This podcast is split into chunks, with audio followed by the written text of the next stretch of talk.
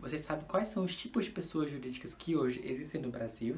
Bom, se você não sabe quer, ou quer relembrar, esse é o vídeo ideal para você agora. Pode rodar a vinheta.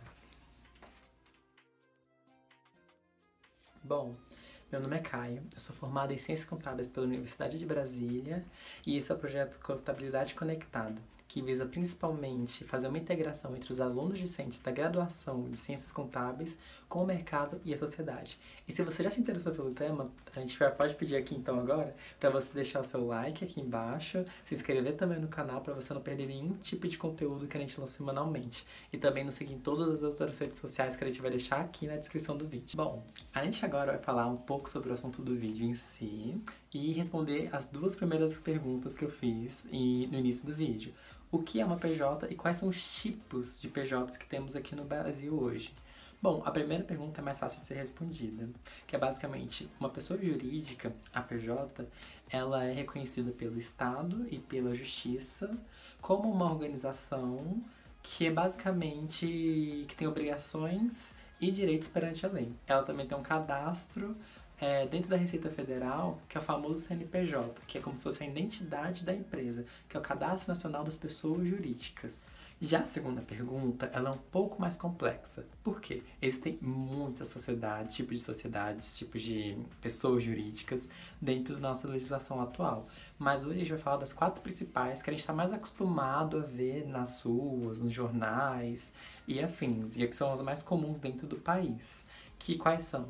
A, a sociedade de responsabilidade limitada, que acredito que seja mais famosa hoje em dia, mais utilizada, a sociedade anônima, a MEI, que é o microempreendedor individual, e o EIRELI, que é o empresário individual de responsabilidade limitada. E quais são as características de cada um deles? Quais são as suas diferenças? Bom, Primeiramente, a sociedade limitada é aquela sociedade que é feita por um número de pessoas, geralmente que se conhecem em si, no qual eles dividem a sociedade, são todos eles são uma sociedade só. E através do contrato social que demonstra as obrigações e os direitos de cada pessoa, é que vai estar lá constando a existência dessa pessoa jurídica. Dentro da sociedade limitada, as cotas são basicamente o que cada um tem de direito em cima dessa, é, dessa sociedade. Ou seja, cada um tem um tracinho daquilo, daquela sociedade que tem que cuidar. Já a sociedade anônima, que é um pouco diferente, ela é basicamente o quê? Elas são grandes empresas, como a gente conhece, são divididas por ações.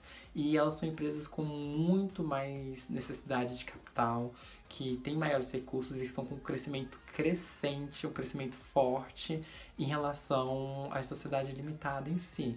Ou seja, você, elas são aquelas famosas empresas que são negociadas na bolsa de valores, que você vê, você pode comprar e cada sócio dessa empresa tem a sua obrigação limitada à porcentagem de ações na qual ela compra. Então é por isso que vem essa grande diferença entre as duas.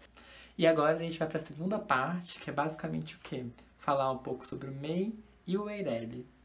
O MEI, ele basicamente, ele foi feito para poder formalizar é, pequenos comerciantes e autônomos. Toda essa classe que antigamente era muito desvalorizada, não tinha certos direitos, não pagavam certos tributos, e a partir da criação dessa nova classe é, jurídica, passaram a ter. E que, que significa? O que mais tem em relação a elas? Ela é uma classe que é mais fácil de ser aberta no país, inclusive você pode abrir pela internet, tanto quanto também é mais fácil de se fechar.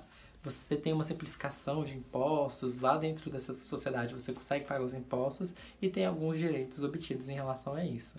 O que eu queria deixar claro aqui, falar com vocês sobre isso, é o tipo de a pessoa, o, a mistura que existe entre a pessoa física com a pessoa jurídica. O seu patrimônio, neste caso, fica misturado com a pessoa jurídica, ou seja, Caso você não quite as obrigações da sua empresa em si como pessoa jurídica, você pode acabar tendo que pagar usando benefícios e recursos da sua pessoa física para poder apoiar isso. E por que, que eu estou dizendo isso? Porque a maior e gigantesca diferença entre a pessoa, entre o Eireli, porque o Eireli é basicamente uma empresa de uma pessoa só. Ou seja, ela é dona de tudo que tem na, na empresa. Só que essa grande diferença entre os dois, que vem aí dentro da legislação, é o, a pessoa que tem o Eirélio, que prefere ter o Eirélio, ela não tem a, esse, essa mistura do patrimônio físico com o jurídico.